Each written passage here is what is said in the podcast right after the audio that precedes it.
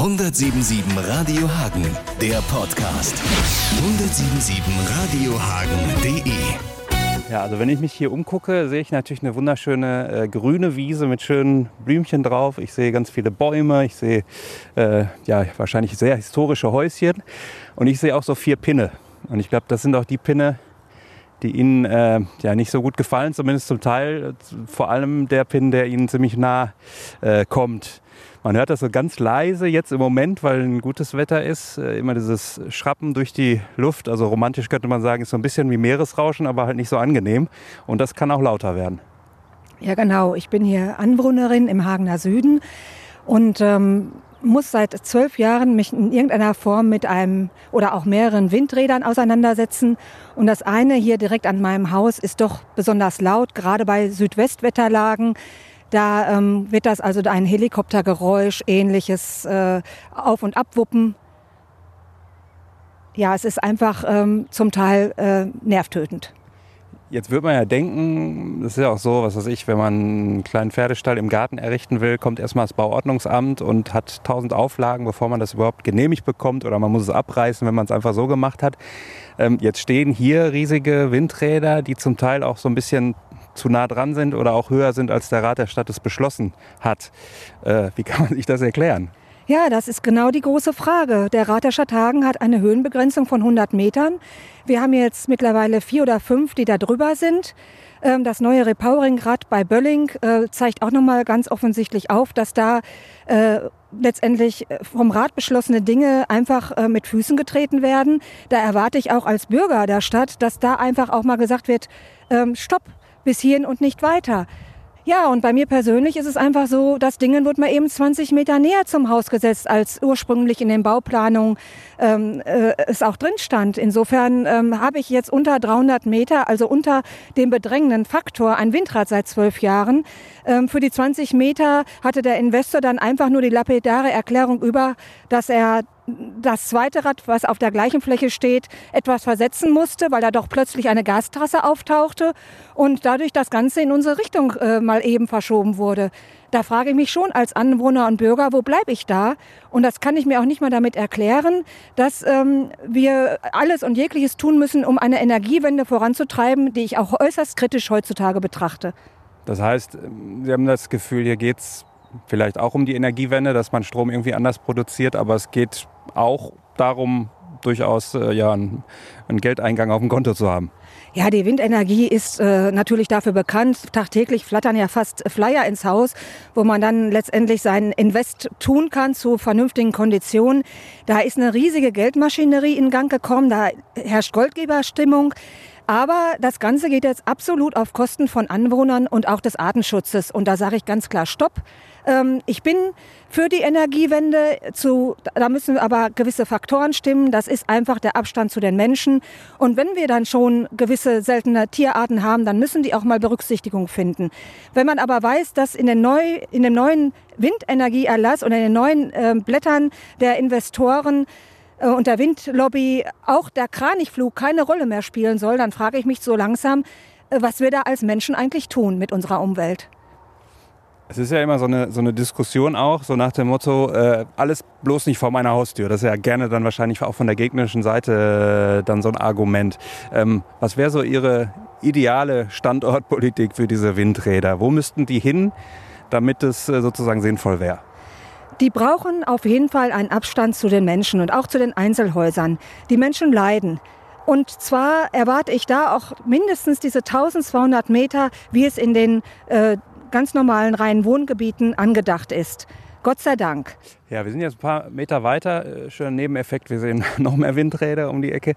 Ähm, aber wir sehen jetzt hier auch auf der da hinten ganz, ganz grünen Wiese äh, braune Flecken, die, wie Sie sagen, schon wieder ein bisschen grüner geworden sind. Aber man sieht deutlich, hier hat jemand mindestens getrampelt, wahrscheinlich auch ein bisschen gegraben. Und das sind äh, Tiere mit Weh. Ja, das sind unsere berühmten Wildschweine, die uns hier im Hagener Süden und darüber hinaus natürlich auch in anderen Wäldern, das geht ja bis Arnsberg rüber, mittlerweile äh, doch Sorgen machen. Äh, sie haben einfach in der Anzahl massiv zugenommen. Sie sind äh, in Rotten unterwegs, meistens über 20 Stück Tier oder Vieh, wie auch immer, und ähm, machen mittlerweile die Umgebung, unsicher. Ähm, man kann die Schweine verstehen, es sind alles Fresser und die suchen Nahrung, gerade auch im Winter auf den äh, Wiesen, denn dort finden sie eben auch Proteine, also eiweißreiche Wurmlarven etc. pp. Und im Winter ähm, suchen sie da zwischen Eicheln und äh, Bucheckern eben auch diese Flächen auf zum Leidwesen der Landwirte hier vor Ort. Das heißt, das eine ist jetzt für denjenigen, dem die Wiese gehört, der hat nicht so ein hohes Gras, der kann nicht so schnell sozusagen äh, abgrasen. Äh, wie, wie nah kommen die denn auch äh, ja, Anwohnern wie Ihnen? Laufen die Ihnen über die Füße oder? Ja, da kann man jetzt drüber schmunzeln. Das ist in der Tat so. Ähm, ich fahre in meine Einfahrt und muss erstmal die Rotte passieren lassen. Ähm, die Dinger, äh, die Tiere sind halt nicht ungefährlich. Ähm, eine Sau mit Frischlingen, die sollte man tunlichst meiden. Ähm, mittlerweile geht das aber gar nicht mehr so einfach, weil sie auch äh, tagsüber in den frühen Morgenstunden auf den Wegen sind, äh, in direkter Straßennähe und ähm, ums Haus herum. Bei uns sind sie sowieso. Daran haben wir uns schon fast gewöhnt. Das heißt, was macht man? Man guckt erstmal, ob irgendwo eine Borste zu sehen ist? Ja, genau. Sie sind vorsichtig. Äh, Hundehalter sollten hier draußen auch sicherlich mit ihren Hunden insofern äh, vorsichtig sein, an der Leine sowieso halten ähm, aus mehreren Gründen, aber auch die Schweine kennen da kein Pardon. Ähm, ich bin schon vor den Biestern weggelaufen. Ähm, jetzt würde ich, glaube ich, direkt äh, irgendwie den Jäger, den, den Kreisjägerwart oder wie das auch immer heißt, dann anrufen. Äh, was sagt der? Müssten, müssten die mehr schießen? Müssten die anderweitig das Ganze begrenzen?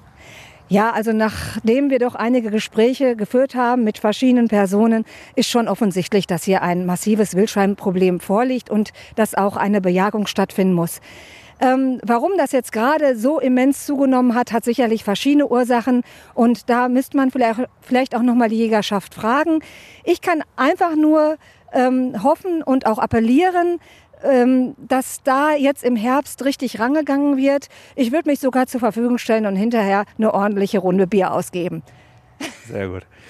Es ging ja so weit, dass sogar in der Fußgängerzone auch sich eins äh, ja, breit gemacht hat und dafür äh, Randale gesorgt hat. Haben Sie da gedacht, Mensch, endlich äh, kommt das jetzt mal so ein bisschen in die Öffentlichkeit und äh, mein Thema kommt dann endlich mal zur Sprache? Naja, es ist ja so, Wildschweine werden sich sicherlich, je mehr sie sind, immer mehr in menschliche Nähe und Behausung verehren. Die Gefahr ist tatsächlich nicht ganz von der Welt.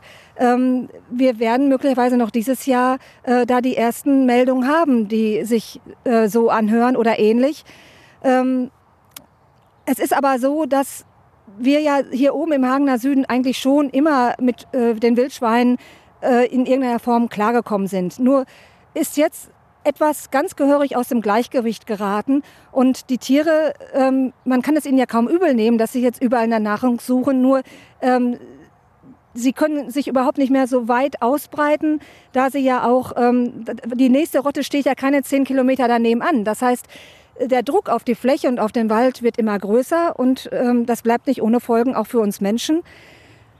Ich wäre auf jeden Fall ähm, für eine Bejagung und ähm, es wäre einfach gut, wenn sich alle, die damit zu tun haben, zusammenschließen und äh, mit einem gemeinsamen Konzept an die Sache rangehen.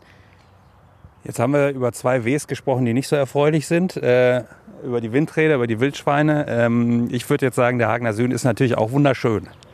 Also was, was würden Sie sagen bei all den Problemen, die ja Leute in Weringhausen mit, mit Müll und anderen ja. Dingen auch haben, äh, was würden Sie sagen, macht diesen Hagener Süden trotzdem äh, tatsächlich so wunderschön und warum leben Sie auch trotz allem so gerne hier? Naja, es ist so, ähm, vor 30 Jahren bin ich ja ganz bewusst hierhin gezogen, weil ich mich tatsächlich ein wenig in diese Landschaft, in diesen Wald, in diese herrlichen alten Buchenwälder verliebt habe. Ähm, sicherlich spielt das auch mit äh, da rein, wenn ich mir heutzutage Sorgen mache, wie wir mit genau diesem Trumpf umgehen. Ähm, ich bin ja auch naturpädagogisch tätig und komme oft mit Menschen in den Wald und muss dann feststellen, wie wenig sie eigentlich davon wissen. Mir wäre es wichtig, dass wir hier in Hagen nicht vergessen, dass wir diese herrlichen Landschaftsbereiche haben.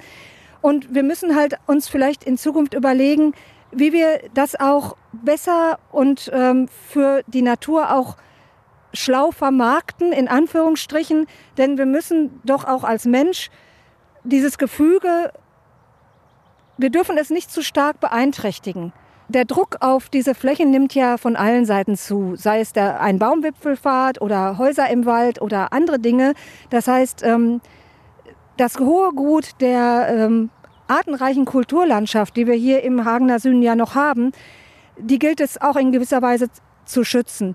Man muss natürlich auch mal darüber nachdenken, inwieweit man da die ortsansässigen Waldbesitzer als auch Landbesitzer mit ins Boot holen kann, damit es für alle zu einem vernünftigen äh, Konsens kommt. Ein Tipp für alle, die jetzt in der Stadt sitzen und sagen, Mensch, ich war lange nicht im Wald, lange nicht im Hagener Süden. Gibt es so, so, ein Plätzchen, wo Sie sagen würden, da sollte man einfach mal, äh, ja, dann notfalls auch mit dem Auto einfach mal hinfahren und dann vielleicht ein paar Meter gehen und dann äh, ja, sieht man die ganze Schönheit. Gibt es da so, so einen Hotspot, den Sie empfehlen würden?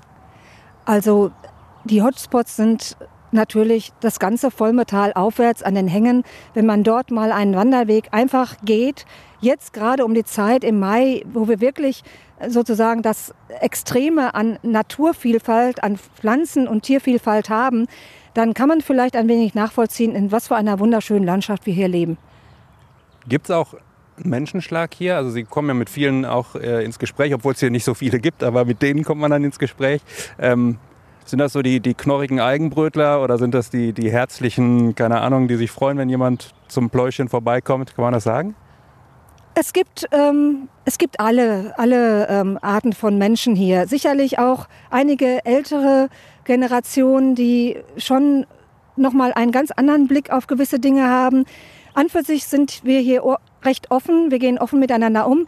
Das hat aber auch alleine schon was damit zu tun, dass wir uns notgedrungen zusammenschweißen. Ich möchte nur das Schneeschiebefest einmal benennen. Da treffen wir uns einmal im Jahr, um letztendlich bei äh, Currywurst und Bier das Geld zu sammeln, um unseren Schneeräumdienst im Winter zu stemmen. Das müssen wir nämlich zum Teil auch alleine schultern hier oben.